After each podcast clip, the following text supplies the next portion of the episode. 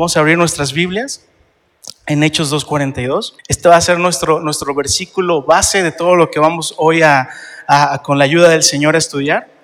Y si usted lo tiene, puede dar un amén, puede glorificar al Señor. Ok, yo se lo voy a leer. La versión que comúnmente uso es la NBLA, Nueva Biblia de las Américas, pero si alguien tiene Reina Valera u, otra, por favor sígame ahí en su, eh, con su vista. Dice la palabra del Señor.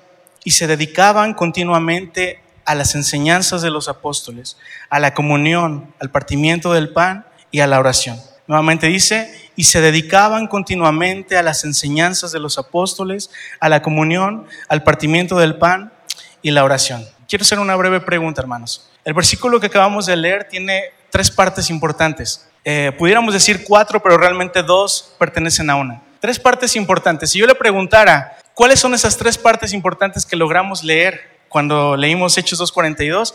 ¿Cuáles me diría usted? ¿Perseverar? Ajá, pero ¿perseveraban en qué? La palabra. Uno es la palabra. Dos, ¿qué podemos encontrar más? Comunión. Comunión y partimiento del pan realmente tienen que, son de la misma área. Entonces, comunión. La palabra, comunión. Y después encontramos al final la oración. Estas tres partes son las que íbamos a ver, hermanos. Eh, la palabra, la oración y la comunión. ¿Qué significa cada una de estas partes? ¿Cómo la iglesia participa de ello? De hecho, usted y yo sabemos que Hechos es precisamente la historia de la iglesia. Comenzamos ahí viendo cómo nace la iglesia, cómo el Señor edifica la iglesia. Pero, ¿qué es la iglesia? Y esta palabra es importante porque yo no puedo entender cómo el Señor quiere que me desarrolle en la palabra, en la oración y en la comunión si yo no entiendo qué es iglesia y por qué estoy aquí. Usted y yo somos iglesia del Señor, ¿verdad? Ya sabemos que iglesia no se refiere, hermanos, solamente a un grupo de creyentes, porque podríamos decir, iglesia es un grupo de creyentes. Bueno, la Biblia dice que también los demonios creen y no solo creen, sino tiemblan. Entonces, no solo es un grupo de creyentes. La iglesia, ¿qué es, hermanos? Un grupo de discípulos, de hombres y mujeres que cada día se ministran, se sirven, se edifican. ¿Para qué, hermanos? Para ser más como Cristo. Somos discípulos, no solo somos creyentes. De hecho, hermanos, quiero, quiero decirle, eh, aprendamos, hermanos, verdaderamente que muchas veces el discipulado creemos que solo son enseñanzas, cursos, materias. No, el discipulado es caminar juntos. El discipulado es ir cerca, es ir codo a codo, hombro a hombro. Y hoy lo que el Señor nos quiere enseñar es que tú y yo como iglesia debemos entender, hermanos, que hay muchas cosas que se nos ha olvidado. Como iglesia, hermanos, en nuestra identidad como iglesia hemos olvidado muchísimas cosas. Por ejemplo, tú sabes que Cristo ama a la iglesia, ¿verdad? ¿Estás seguro de eso? Cristo ama tanto a la iglesia que Él pagó con su sangre por la iglesia. ¿Qué más sabemos de la iglesia? Que Cristo ama tanto a su iglesia que la ama con un amor eterno y un amor sacrificial. Yo creo que aquí los matrimonios pueden entender esta, esta palabra, sacrificial. ¿Qué es sacrificial? Yo no espero ser amado para amar. Yo amo, yo me doy, yo me entrego sin esperar algo a cambio. Yo me doy, aunque siempre un sacrificio cuesta. El sacrificio es costoso, porque alguien dice, nuestra salvación es gratuita, sí para nosotros, pero alguien pagó el precio, fue Cristo. Y, cuando nosotros vemos que Cristo ama a su iglesia y tiene un amor sacrificial, también entendemos que Cristo la fundó, que Cristo la edifica. Aquí es donde descansamos el pastor Marco y yo, porque Cristo edifica la iglesia. Y aunque nosotros tengamos toda la buena intención y todas las ganas y todo el deseo y nos preparemos, la realidad, hermanos, es que quien la sostiene es Cristo. Usted está sostenido por Cristo. Cristo ama a la iglesia. Cristo se identifica íntimamente con la iglesia. No sé si usted recuerda cuando Pablo, antes de ser Pablo, Saulo iba en su caballo, ¿no? Iba persiguiendo a los cristianos, iba asesinando a los cristianos y de pronto se, se le aparece una luz, le tira del caballo, ¿no? Como usted y a mí en la vida el Señor se nos tuvo que aparecer y tirarnos del caballo.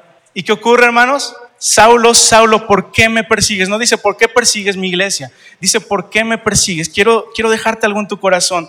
Cristo se identifica íntimamente con la iglesia y debes entender que cuando hablas mal de la iglesia, hablas mal de Cristo. Que cuando hablas en contra de la iglesia, que cuando hablas en contra de tu hermano, estás hablando mal de Cristo. Siempre Cristo trajo esta, esta idea del matrimonio ¿sí? La figura del matrimonio con lo que es la figura de Cristo amando a la iglesia. Y precisamente, hermano, yo, te podría decir, los que son aquí casados, si hablan mal de tu esposa, están hablando mal de ti. Tú no puedes permitir eso. Así que Cristo no puede permitir a alguien que de pronto dice, no, esta iglesia esto, aquello, esta iglesia le falta, esta iglesia, etc. No, no, no. Se identifica con su iglesia el Señor. Otra cosa importante, que la iglesia somos el cuerpo de Cristo.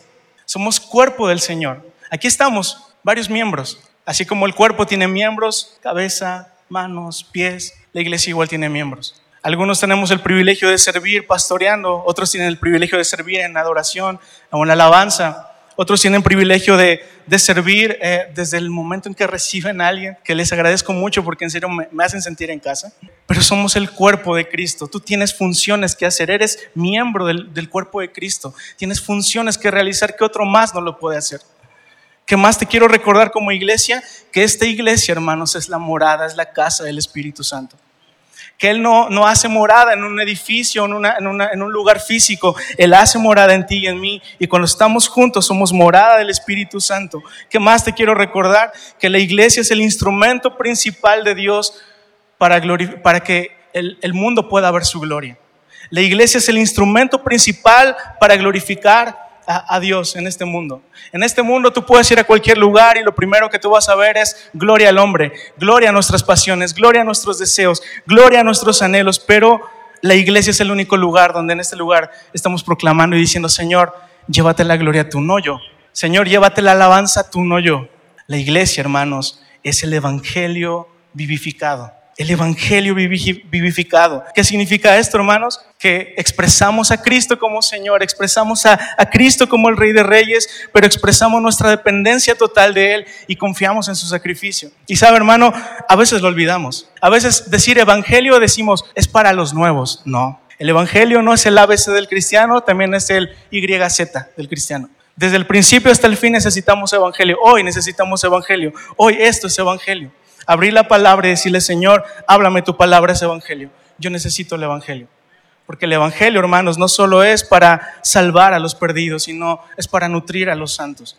Y, yo, y usted y yo debemos entender esto. Dios quiere nutrir mi vida. Dios quiere enseñarme el valor de, de la iglesia. Yo soy iglesia, usted es iglesia. ¿Qué valor tiene eso al estar aquí reunidos? ¿Qué valor tiene que usted haya apartado un tiempo donde sé que muchos tienen actividades, estamos en una sociedad, estamos llenos de actividades, pero hermanos, usted apartó un tiempo para estar aquí. ¿Por qué y para qué? Porque el propósito es Cristo y el anhelo es Cristo. Qué bueno que dice el pastor que ah, se está haciendo apertura para bautismos, ¿no? Para gente que, eh, quiera dar este paso de fe. Eh, recientemente también los tuvimos hace, hace ocho días, tuvimos bautismos en la iglesia. Y, le recordábamos algo a, a mis hermanas, porque fueron cuatro mujeres las que se bautizaron. Les recordábamos algo. Dice la palabra de Dios en Gálatas 3, 27, dice, porque todos los que fueron bautizados en Cristo, de en Cristo se han revestido. Y sabes, quiero recordarte esto, estamos revestidos de Cristo, esa es la iglesia, revestidos de Cristo, bautizados de Cristo, es decir, sumergidos en Cristo. Pero no solo eso, hermano, algo que te quiero recordar como iglesia es que somos una familia, que, que somos una familia, que en toda familia existe esta situación de el hermano que de pronto eh, eh, es como más eh, abusa de pronto del otro hermano y de pronto no se llevan bien y de pronto como, todo, como toda familia hay problemas, ¿verdad? Como toda familia la iglesia tiene problemas. Pero quiero decirte algo, somos una familia. Tenemos errores, pecados, situaciones, debilidades, sí, lo reconocemos. Pero ¿sabes qué? Como toda familia, nos amamos, nos procuramos, nos cuidamos. Eso somos. No sé, si tú estás en este lugar, yo te quiero decir, somos familia. El que está a tu lado es tu familia. El que está a tu lado es tu más cercano. Y para que nosotros podamos entender, hermanos, eh, pregunta crucial. Si has entendido lo que es iglesia, y ahorita, hermanos, a, manera rápida te dije algunas ideas de lo que es iglesia.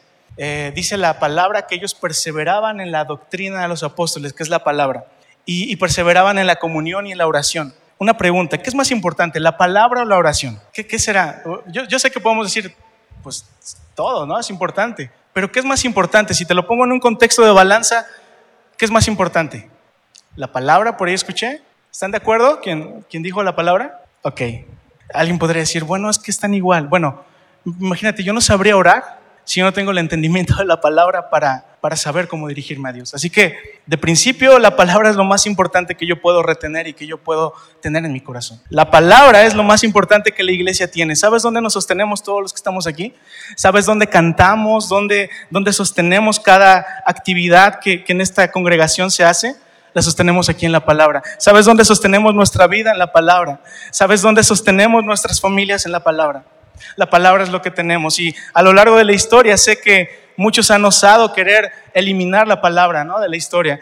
Y, y seguramente tú sabes, pero la palabra realmente, hermanos, a pesar de haber tenido estos atentados, hoy en día sigue siendo el libro más vendido, hoy en día sigue siendo el libro que más se lee. Sí, hermano, aunque tú no lo creas, es el libro que más se lee, es el libro que más se conoce, es el libro que más tiene enfrentamientos, la palabra. Y, quiero decirte algo, la palabra de Dios es la autoridad y la verdad absoluta. Hoy en día, hermanos, quiero recordártelo porque sé que ya lo sabes, pero hoy en día tenemos verdades relativas, ¿verdad? Cada quien suele decir tener su verdad, pero esto no es conveniente a la sociedad. Si cada quien tiene su verdad, entonces no hay un estándar y entonces no hay, no hay un absoluto en el cual yo pueda descansar y en el cual yo me pueda guardar y, cuidar. Si no hay un absoluto y todo relativo, entonces, ¿sabes qué? Sí, tienes razón, tú también tienes razón, dices lo contrario que él, pero pues tú también tienes razón, tú también, salió una tercera ahí, este, teoría, sí, tú también, todos tenemos razón, para no tener problemas, no. Hay un estándar. La iglesia tiene un estándar. El estándar es la palabra. Entonces, tú y yo debemos entender, yo no soy el centro de la palabra. Eh, tú no eres el centro de la palabra. El centro de la palabra es Cristo. Y cuando yo te quiero hablar de la palabra, hermano, yo te quiero recordar que la razón de ir a las escrituras es encontrar a Cristo. Muchas veces vamos a las escrituras y de alguna forma lo que queremos hacer es, Señor, dame una palabra. Y no que esté mal, pero si tu primer deseo es ir a la palabra para encontrar algo que te satisfaga, para encontrar algo que te llene, yo te digo, te falta entender algo más. Tú vas a la palabra para encontrar quién es Jesús. Tú vas en la palabra para encontrar a Cristo en cada una de las escrituras. No sé si, me creen o creen que estoy sacándolo ahí de... Fíjate lo que dice Lucas 24, 27. Y comenzando desde Moisés y siguiendo por todos los profetas, les declaraban todas las escrituras lo que decían de él. ¿De qué hablan todas las escrituras? No hablan de mí, hablan de él. Luego dice Lucas 24, 44. Después Jesús les dijo, esto es lo que yo les decía, cuando todavía estaba con ustedes que era necesario que se cumpliese todo lo que sobre mí está escrito en la ley de Moisés, en los profetas y en los salmos. ¿Cuál es la razón de la ley de Moisés? ¿Cuál es la razón de los profetas? ¿Cuál es la razón de los libros del Evangelio? ¿Cuál es la razón de las cartas? ¿Cuál es la, razón de Apocalipsis? ¿Sabes cuál es? Cristo. Cristo y solo Cristo. Yo te quisiera dejar hoy una invitación a que la siguiente vez que vayas a la palabra vayas buscando a Cristo. Pero hermano, ¿cómo de Génesis, eh, no sé, el, el Pentateuco, cómo voy a encontrar a Cristo en los primeros cinco libros. ¿Has, leído números? ¿Has leído cómo está tan revuelto de pronto ¿verdad? Y, tanta genealogía? ¿Cómo voy a encontrar a Cristo ahí? ¿Sabías que los primeros cinco libros de la ley hablan de las promesas de Cristo? La promesa de Cristo. Hablan de la promesa de Cristo. ¿Sabías que los, profetas, los libros históricos hablan de tipologías de Cristo? Hablan de profecías eh, de Cristo, hablan de experiencias de Cristo. ¿Sabías que todo lo que es el templo que, de alguna manera, hermanos, cada utensilio, cada uno, hermanos, de las actividades que se realizaban apuntaban a Cristo ya. ¿Sabías, hermano, que cada profecía, que cada una de las partes, hermanos, que nosotros vemos en la escritura en el Antiguo Testamento, hablan de Cristo, apuntan a Cristo? Hermano, yo te quiero decir, todo se trata de Él en la palabra. Y quiero que, y, quisiera, hermanos, dejarte esto en tu corazón. Cuando vayas a la palabra, yo sé que tienes necesidad de la palabra y muchas veces vamos buscando salmos, ¿no? Y Señor, sí, porque me siento así como el salmista, eh, triste, angustiado. Pero ¿sabes qué es lo que va a llenar tu corazón? Cristo. Cristo es lo que te va a llenar. Cristo y su gloria es la razón de las escrituras. Cristo y su gloria es la razón de que yo abra la palabra. Solemos usar la Biblia, hermano, solamente para beneficio propio. Yo te quiero pedir, por favor, si tú crees que esto que te estoy hablando eh, eh, tiene sentido y hace mella en lo que las escrituras dicen, yo te quiero decir, hermano, hermana, por favor, busca a Cristo cuando abra las escrituras. Es más, es un reto. Si tú vas al Antiguo Testamento, lee un capítulo y es un reto. Busca a Cristo ahí. Busca a Cristo ahí, ve dónde está Cristo y créeme, hermano, verás cómo disfrutarás más incluso, hermanos, de, de, esta, de estas escrituras en tu corazón. Fíjate lo que, lo que dice Jerónimo de Estridón, fue un, un traductor de, de, la, de la Vulgata Latina, y él dice, ignorancia de las escrituras es ignorancia de Cristo. Ignorancia de las escrituras es ignorancia de Cristo. Yo sé que aquí puedes conocer promesas de Dios. Yo sé que aquí puedes conocer lo que Dios tiene para ti. Pero aún más que eso, hay un tesoro escondido aquí, hermano. Tú puedes conocer a Cristo. Tú puedes conocer lo que Él hace y lo que Él hará en tu vida. Así que escucha la palabra, hermano, lee la palabra, medita la palabra, memoriza la palabra, hermanos. Y, y de alguna forma guarda la palabra en tu corazón. Cuando hablamos de meditar, en las religiones orientales, meditar es vaciarte de ti para tener paz. En, en nuestra fe en Cristo, meditar es llenarte. Es llenarte de la palabra, es vaciarte de ti, sí, pero llenarte con la palabra. Eso es meditar. Y cuando yo medito su palabra, hermanos, yo tengo, yo tengo una promesa. ¿Cuántos, ¿Cuántos conocen el Salmo 1? Dice, sino que en la ley de Jehová está su delicia. Y en su ley medita a veces, ¿verdad? Dice el salmista. ¿Cómo dice? Y en su ley medita de día y de noche. Y, hay algo precioso porque dice que será como árbol plantado y, y dará fruto a su tiempo y todo lo que hace va a prosperar. Eso es, hermanos, la invitación que nos está haciendo el Señor hoy al ver su palabra. John Knox, un reformador, dice que no termine ningún día sin haber recibido algún consuelo de la palabra de Dios. Y no hay mayor consuelo que volver a recordar quién es el Señor en nuestras vidas. ¿Quién es Cristo para mí? No, no hay nada más importante, hermano. Tu trabajo es importante, sí, tu familia es importante, sí, tu vida es importante, sí, pero no lo hay nada más que Cristo. Cristo es todo lo que tenemos. Si en este momento te quitaran todo lo que tienes, ¿qué queda en tu vida, hermano? ¿Queda Cristo? Si en este momento te arrebataran todo lo que tú posees y todo lo que tú crees que es bueno y que es, y que es hermoso en tu vida, ¿quedaría solo Cristo? Esa es una buena pregunta, hermano, para que nuestro corazón se rete. La iglesia perseveraba en la palabra, pero también perseveraba, ahora sí, la oración. Vamos a hablar de la oración. Si he cumplido en amar la palabra de Dios, mi corazón ha entendido la necesidad de la oración si he cumplido en, ver a Cristo en la palabra, entonces definitivamente, hermanos, he, comenzado a entender mi necesidad de orar. Eh, ¿Sabes algo precioso que hay en la oración? Que si Dios pide que oremos, fíjate, esto está tan sencillo, pero tan precioso el corazón. Si Dios pide que oremos, es porque Él está dispuesto a escucharnos. Si Dios pide que oremos, si Dios pide que clamemos, es porque hay un oído dispuesto a escucharnos y hay un corazón dispuesto a afirmarnos. La oración, ¿cómo está tu oración en este momento, hermano? Te voy a dar cuatro, cuatro eh, sugerencias y, tú dime dónde está, dónde está tu oración ahí. ¿Tu oración es activa? ¿Tu oración es anémica? ¿Tu oración es aburrida? ¿Tu oración no tiene dirección? ¿Dónde está? ¿Dónde está tu oración ahí? Y bueno, si, si venimos entendiendo que toda la palabra me expresa quién es Cristo, yo te quiero hablar un poquito de la vida de oración que Cristo tenía. Porque si había una persona muy ocupada, si había una persona que tenía mucho que hacer, de hecho dice la palabra que si se hubieran escrito las cosas que Cristo hizo, no cabrían los libros ¿verdad? en esta tierra. Si se hubiera escrito todo lo que él hizo, es decir, Cristo fue activamente eh, eh, eh, productivo, él estuvo activamente ocupado. Sin embargo, él tenía tiempo de oración. ¿Cuántos, a lo mejor de los que estamos aquí, Decimos, mi, vida es tan ocupada, mi semana es tan ocupada, mi fin de semana es tan ocupado que no tengo tiempo para orar. ¿no? Muchos de nosotros el problema, uno de los mayores problemas que tiene el cristiano es que no encuentra tiempo para orar. Y no solo no encuentra, sino no se da el tiempo para orar. En el Evangelio de Marcos, hermanos, nos habla de un Jesús que dice que cuando terminaron de, de ministrar, en el capítulo 3 nos señala un Jesús que incluso por la necesidad de ministrar, no comía con sus discípulos. Dice, incluso no comieron.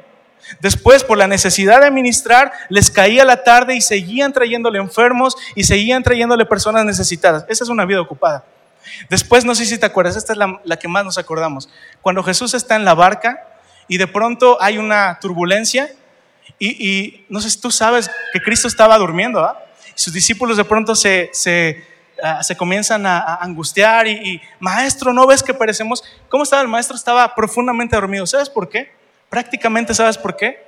Todo el cansancio que él tenía, hermanos. Imagínate una turbulencia. No crees que el maestro se estaba haciendo ahí del dormir, ¿no? ah, ¿sabes qué? Voy a dejarlo saber qué hacen. No, la realidad es que estaba tan agotado y tan cansado que él, estaba durmiendo incluso en una, tormenta. No sé si estado tan cansado que incluso, hermanos, muchas veces suena la alarma y no la escuchas. Te hablan dos, tres veces y, no escuchas. Bueno, a ese grado de cansancio por toda la actividad que Cristo tenía. Sin embargo, hermanos, Fíjate lo que dice. Te voy a leer lo que dice Marcos 1, 32 al 35. Dice, a la caída de la tarde, después de la puesta del sol, trajeron a Jesús todos los que estaban enfermos y los, y los endemoniados. Toda la ciudad se había amontonado a la puerta y sanó a muchos que estaban enfermos de diversas enfermedades y expulsó muchos demonios y no dejaba hablar a los demonios porque ellos sabían quién era Él. Luego dice el 35, levantándose muy de mañana. No sé cuándo creas que es muy de mañana, hermano, pero levantándose muy de mañana, cuando todavía estaba oscuro, Jesús salió y fue a un lugar solitario y ahí oraba. O sea, imagínate, te ponen, te ponen la, fotografía de Cristo tan ocupado, liberando, eh, sanando y después levantándose muy temprano, levantándose muy de mañana. Yo no sé qué tú tengas que hacer, hermano, para buscar tiempo con Dios, pero te aseguro, hermanos, que va a valer la pena. Yo no sé qué tengas que hacer, hermano. Quizá hay cosas que debes de soltar. Quizá hay actividades que debes de soltar. Quizá hay cuestiones terrenales que debes de soltar para enfocar tu corazón en lo eterno. Así que la respuesta de Dios, hermano, eh, acerca de la oración, siempre, siempre hay una respuesta viable, siempre hay una respuesta, hermanos, al corazón. Siempre Dios está dispuesto a responder, siempre Dios está dispuesto a, a, responder un corazón que clama. El problema es que no hay corazones que claman. El problema es que no hay corazones que oren. El problema es que Dios busca y no hay corazones que, que hablen con Él. No sé cómo estuvo hoy tu mañana, no sé qué, qué tanto eh, has orado, pero sabes, de verdad, hermanos, la única manera de que podemos discernir la voluntad de Dios es a través de la oración. No hay otra forma. La única manera en que yo puedo ser guiado y discernir qué es urgente en mi vida, qué, qué es lo que en verdad es importante, es a través de la oración. Y yo te quiero decir, ¿tú sabes que Dios siempre responde?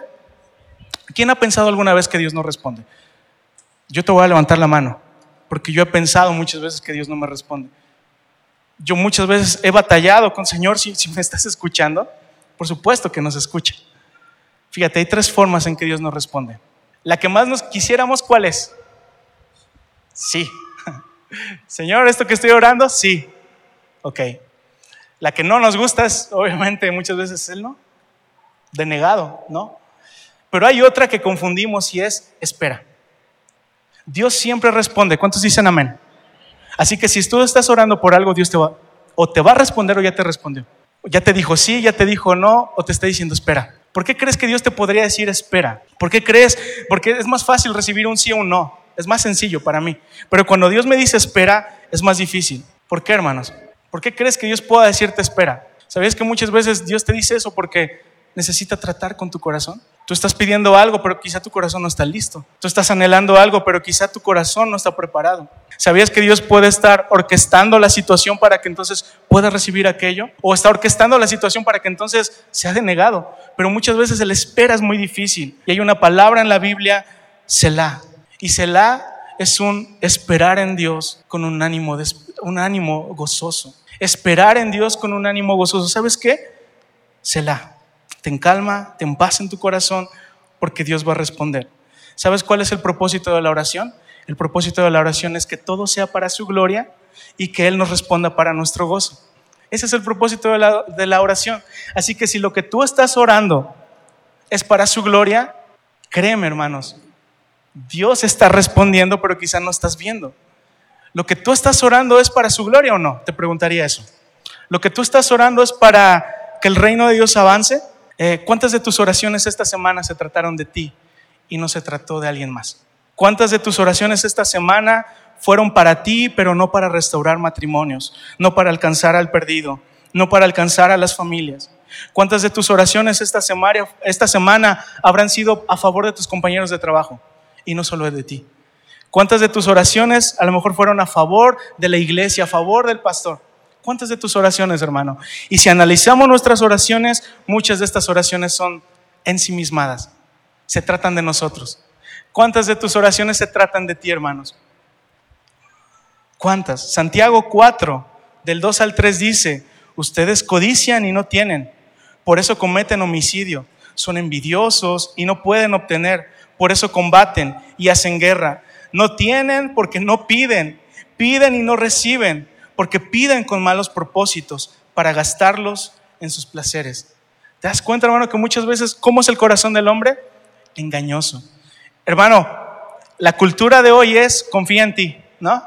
La cultura de hoy es ámate más a ti mismo. Yo te diría algo, en la última persona que yo confiaría sería en mí mismo. Porque sé que mi corazón es engañoso, porque sé que soy débil, porque sé que mi corazón me engaña fácilmente. De hecho, al venir acá, hermanos, Dios movía mi corazón un poquito a orar sobre esto precisamente. Le decía, Señor, ¿qué tan engañoso es mi corazón? ¿Qué tan engañoso es mi corazón que, puedo tener tiempos de alabanza y de adoración hacia ti, pero fácilmente mi corazón se puede desviar? ¿Sí sabías eso? Fácilmente tu corazón se puede desviar. No te confíes tanto, mi hermano, en ti, porque puedes caer. Confía en Cristo, porque Él te sostiene. Pero quiero decirte algo. Si algo tuviera yo, hermanos, que decirte, te voy a poner este ejemplo. Si yo fuera Satanás, sabiendo el poder de la oración, que apela a los mejores atributos de Dios, ¿sabías eso? La oración apela a los mejores atributos de Dios. Y lo que eso produce en mi corazón o en tu corazón, yo haría todo lo necesario por alejarte de la oración. ¿Sabes por qué Satanás hace todo lo necesario para alejarte de la oración? Precisamente por esto. Porque tú, hermano, y yo apelamos a los mejores atributos de Dios cuando oramos. Apelamos a su misericordia, a su amor, a su fidelidad, a su gracia. Sin embargo, cuando no hay oración, no hay un apego delante de Dios. Eh, cuando hay comunicación, cuando hay ese, ah, ese derramar el corazón, hay un apego. ¿Sabes por qué muchos no tenemos un apego con Dios? Porque nos ha faltado derramar el corazón en su presencia. Porque nos ha faltado disponer nuestro corazón delante de Él y decirle, Señor, aquí estoy haz lo que quieras hacer. Pero eso es oración. Pero eso es decir, ¿sabes qué, Señor? Ah, si sabías, tu, tu, celular tiene una forma en que tú puedes medir cuánto tiempo pasas, ¿no? Incluso hasta no solo en la pantalla, sino hasta en redes sociales. Eh, la primera vez que usé eso, me fui para atrás. Dije, Señor, no puede ser que pase tanto tiempo en redes sociales, tanto tiempo en, en, en otras cosas y poco tiempo en ti. Y si tú analizas tu vida, hermano, hay cosas que tú necesitas quitar en tu vida para tener tiempos de oración con Dios. Yo te invito, ten tiempos de oración con Dios. ¿Qué consejo te puedo dar? Ora, ora con persistencia. Ora, hermanos, entendiendo que nuestra naturaleza está en contra de la oración. Siempre, en mayormente, no vas a tener ganas de orar. Mayormente no va a haber ganas de orar. Mayormente no va a haber cosas sobrenaturales en la oración. Solo tienes que orar. Solo hazlo, por favor, hermano. Solo habla. ¿Sabes qué? Uno de los mayores engaños del enemigo es no estás en condiciones de orar. Ve tu pecado, ve tu maldad, ve tu condición. Justamente ese es el motivo preciso por ir en oración delante del Señor. Justamente porque estoy mal con Dios debo ir en oración. Justamente porque mi corazón está mal con el Señor debo ir en oración. Así que, aunque Satanás venga con esta, esta mentira sutil, ¿sabes qué? No estás en buenos términos. Eh, trata mejor otro día. No, Toma lugar, hermano, y ora. Toma lugar, hermano, y aparta tiempo con Dios.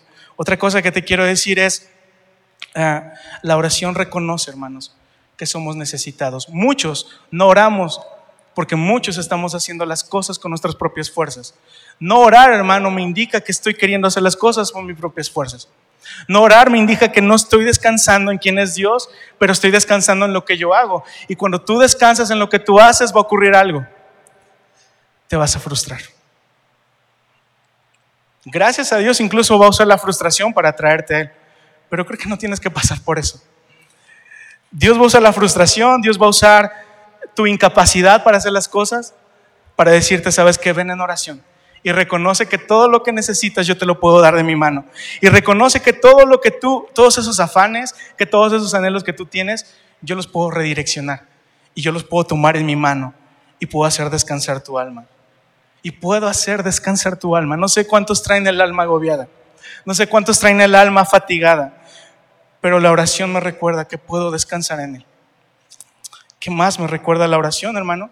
La oración también me recuerda que no todo lo que pido es correcto y que no todo lo que anhelo viene de Dios. Uh, Proverbios 19:10, cuando yo lo leí y, puse mi entendimiento en este versículo, hay algo que entender ahí. Proverbios 19:10 dice, uh, al necio no conviene la vida de lujo, mucho menos un siervo gobernar a los príncipes. Al necio no conviene la vida de lujo. Y a un siervo gobernar los príncipes tampoco. Hay cosas que no recibes porque no te conviene. ¿Has visto, hermano, que ah, la gente que gana lotería, más del 90% queda en peor situación económica de la que tenía antes? ¿Sabes por qué? No estaban listos para recibir eso. Ponle, ponle dinero a alguien que no se sabe organizar, administrar, y, le estás poniendo un arma para que se mate. Ponle recursos, ponle la respuesta que alguien quiere y no está tiene un corazón preparado. ¿Y sabes qué es lo, qué es lo que pasa? Es como aquel padre que, que su hijo le pide algo que, que, que el padre sabe que le hace daño. Y si aún así se lo da, ¿sabes qué ocurre? Simplemente has hecho daño a tu hijo. Estás, estás ah, haciendo que tu hijo eh, esté en perdición. ¿Y qué ocurre con el Señor? Bueno, el Señor te dice no, el Señor te dice espera, el Señor te dice, sabes que no, no te conviene en este momento. Así que hay cosas que si Dios no eh, te las diera, te destruiría. Hay cosas que si Dios te las permitiera en tu vida, destruiría tu corazón, ¿no? De pronto decimos el dinero, de pronto decimos esa persona que no está en la voluntad de Dios, ese trabajo que quizá no te va a hacer servir a Dios, ¿no? Y hay cosas que el Señor simplemente no va a responder, hermanos, de la manera favorable que tú quieres. Pero quiero decirte algo, el Señor va a responder en amor. El Señor va a responder conforme a su cuidado. Así que tengamos cuidado, hermanos, con lo que pedimos. Porque aunque Dios no cumple caprichos, ¿sabías que Dios podría usar alguna de tus peticiones para enseñarte algo? Dios no cumple caprichos, ¿sí sabes eso? No importa cuánto ores por un capricho, Dios no te lo va a cumplir. Pero a veces Dios va a usar peticiones mal hechas de tu corazón para enseñarte que Él tenía razón. Te voy a decir dónde, dónde, dónde baso esto. Salmo 106.15. Salmo 106.15. Y es la escena donde el pueblo de Israel, hermanos, eh, está haciendo una petición a Dios, pero tiene un corazón necio. Y dice, Él les concedió lo que pedían, pero envió una plaga mortal sobre ellos. Yo no sé si tú quieres que Dios te conceda lo que tú le estás pidiendo, pero tienes que vivir tus consecuencias. ¿Tú quieres lo que Dios te, a fuerza, lo que, lo que tú estás pidiéndole a Dios? Puede ser que Dios te lo dé, pero puede ser que como no entendiste que no era voluntad de Dios, entonces, ¿qué va a ocurrir? Eso va a ser para, para enseñanza tuya y tendrás que vivir con consecuencias, ¿no? Hay cosas que Dios permite en nuestra vida, no porque era su perfecta voluntad, pero Dios usará eso para su gloria. Y Dios usará eso para direccionar nuestro corazón. Entonces, ¿qué te quiero dejar con, acerca de la oración, hermano? Que si conocieras a Dios y todo lo que Él ve, te darías cuenta que todo lo que Él te da es lo que necesitas. Si conocieras a Dios y todo lo que Él ve, te darías cuenta que todo lo que Él te da es lo que necesitas, hermano. Ora al Señor, descansa en el Señor, confía en el Señor que el Señor corrija tu oración, que el Señor anime tu corazón a orar. Porque la oración, hermanos, es un acto de obediencia más que un sentimiento. No, no esperes sentir orar, hermano. Más bien yo te diría, obedece, hermano, en orar. Y sabes que cuando tú obedezcas, habrá un resultado y, verás la gloria de Dios y verás gozo en tu vida y en tu corazón, aunque las cosas nunca, nunca eh, marchen como tú quieres. Por último, la comunión. Y aquí, hermanos, creo que es un tema, porque hablar de la palabra y hablar de la oración de pronto es más común. Hablar de la comunión no es tan común. Eh, Hebreos 10, 24 al 25. Ahí sí me gustaría que me acompañaras. Hebreos 10, 24 al 25. Fíjate lo que dice, hermano. No sé si Dios está hablando a tu corazón o Dios está aclarando algunas dudas en tu corazón. Yo espero que sí, hermano. Hebreos 10, 24 al 25 dice consideremos cómo estimularnos unos a, unos a otros al amor y a las buenas obras, no dejando de congregarnos como algunos tienen por costumbre, sino exhortándonos unos a otros y muchos más al ver que el día se acerca. ¿Qué significa comunión? El pastor usó hace ratito una palabra, coinonía. Y, y, de hecho viene de ahí, de esta palabra. Y coinonía, hermanos, es la participación con otros en un propósito común. Comunión, común, unión. Tenemos una unión común. ¿Quién es? Cristo. Definitivamente es Cristo. No es, eh, incluso, con mucho amor y con mucho respeto, la común unión de esta iglesia no descansa en el pastor o en el liderazgo. La común unión de esta iglesia descansa en Cristo. Y cuando descansa en Cristo, hermanos, entonces el Señor me recuerda que es participar unos con otros en un propósito común. ¿Sabes qué? Es necesario que haya comunión en esta iglesia. La comunión me recuerda que yo no puedo. La comunión me recuerda que en este mundo individualista y en este mundo independiente, ¿no? Porque eso nos enseña, ¿sabes qué? No dependas de nadie, no confíes en nadie. La comunión nos dice lo contrario, depende de tu familia espiritual. Confía en tu familia espiritual, ve a tu familia espiritual porque es el lugar de descanso y es el lugar donde Dios va a tratar con tu corazón. La gente, hermanos, que, que es individualista, ¿sabes qué ocurre con ellos? De hecho, la gente individualista en la iglesia se siente incómoda la gente individualista, la gente que, no le gusta como que tener comunión con otros, que no le gusta tener compañerismo con otros, se siente incómoda. ¿Por qué, hermano? Porque el individualismo viene del orgullo. Yo puedo solito, a mí no me ayuden, a mí no me exhorten, a mí no me digan qué hacer, yo puedo solo. Esa es, esa es la idea del mundo. Y el mundo te va a enseñar esto en todo, en tu trabajo, ¿no? ¿Sabes qué? De pronto hay envidias, hay celos, hay contiendas. Yo puedo solo. No, y no puedes solo.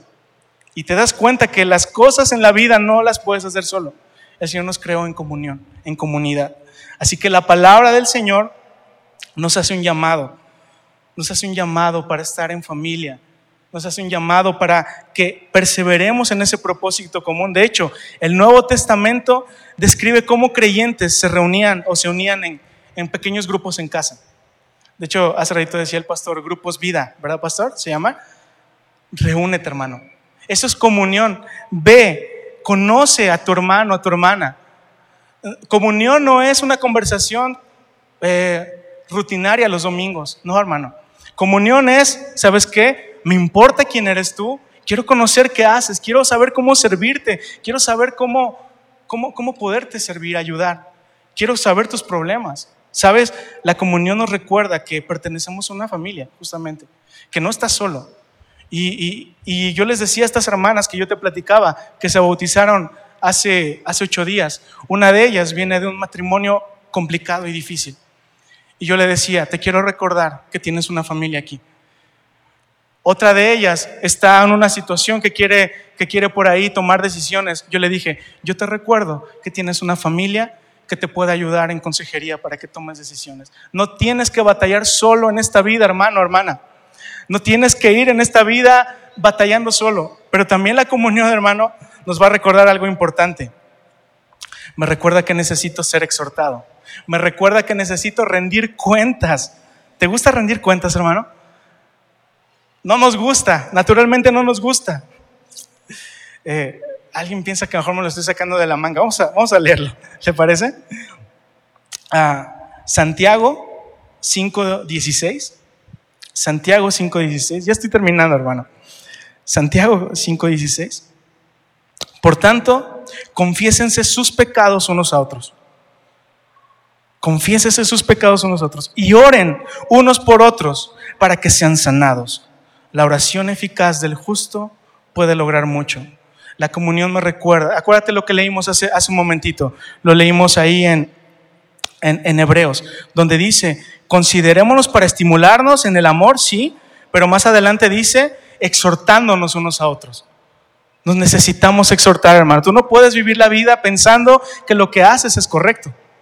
Que todo lo que tú haces, que todas las decisiones que tú tomas, así son. No. Debes de tener a alguien que vigile tu vida. Alguien a quien le rindas cuentas. ¿Sí sabías eso?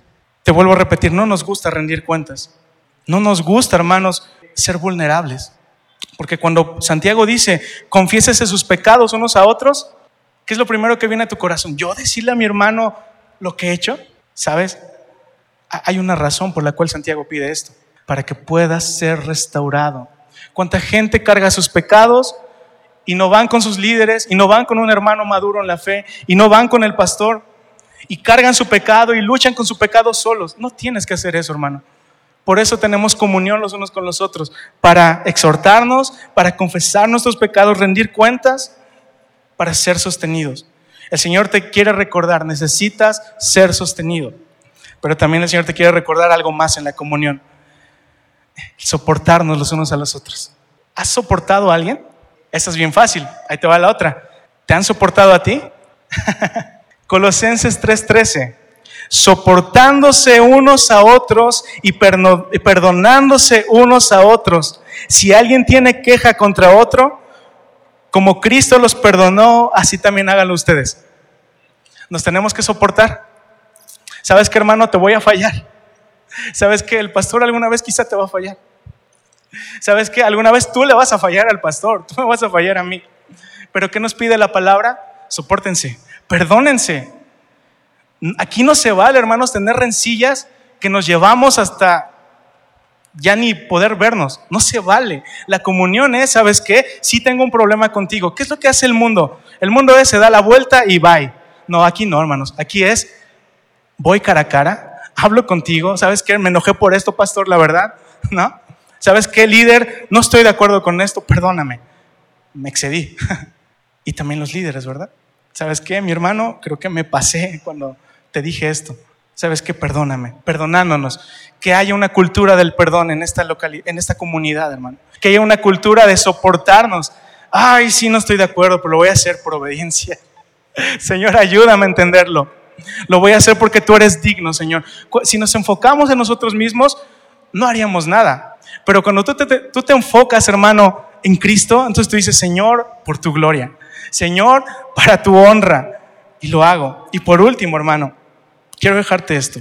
La comunión me recuerda que he recibido dones y talentos, que he recibido formas de servicio para edificar a la iglesia. La comunión me recuerda que yo no puedo estar sentado en la silla. Y de pronto esos dones y talentos que tú los guardes. No, no puedes, hermano. La comunión es sirve a los demás, ama a los demás, restaura a los demás, edifica a los demás, consuela a los demás, ve a los demás, sirve. Tienes, eh, tienes forma de hablar, hermano, tienes palabras de sabiduría, háblalas. Sirve en esto, hermano. Acércate al pastor y yo creo que el pastor te puede dirigir para que puedas encajar en un ministerio pero todos deberíamos estar sirviéndonos los unos a los otros. A veces solo vemos, pensamos, tenemos la idea de, yo voy a llegar, voy a ocupar mi lugar los domingos, voy a ir a los grupos eh, vida, voy a ir a las actividades que dice el pastor y listo. No, hermano, vamos más allá. Yo voy a servir. Yo voy a decirle al pastor, pastor, aquí estoy. Quizá no sé hacer algo, pero ¿qué crees? Va a haber un equipo ministerial que te va a suplir y que te va a enseñar va a haber un equipo ministerial que te va a abrazar y te va a decir, vente, vamos a aprender juntos. No creas que estamos aquí porque sabemos hacerlo. Estoy seguro que muchos de ustedes podrían predicar mucho mejor que su, que su servidor. Pero si hoy estoy aquí, hermanos, es porque le he dicho al Señor, Señor, soy un vaso en tus manos. Y si quieres ocupar este vaso que, que, que tú dices que vas a limpiar y que tú vas a usar para tu gloria, este vaso ahí arrinconado, úsalo. Y yo te quiero pedir esto, hermano Gálatas me dice, lleven las cargas los unos de los otros, sírvanse los unos a los otros, edifíquense los unos a los otros. Y si algo quiero dejarte, hermanos, es que en este lugar nunca falte la palabra, la oración y la comunión. Que en este lugar siempre recordemos que una iglesia local no puede ir adelante si no tiene la palabra, la oración y la comunión. Que una iglesia local no puede avanzar, que tu vida no puede estar satisfecha en Cristo si no tienes la palabra, la oración y la comunión. Si hay tres cosas que te quiero dejar esta mañana es esto. Recuerda esto, hermano. Ama al Señor con todo tu corazón a través de la palabra. Busca a Cristo. Ríndete en oración al Señor. No importa que no digas nada. Hace ratito Steven lo decía, ¿no? Quizá no tienes, no, no tienes palabras. ¿Sabes qué? Pues entonces, Señor, aquí estoy.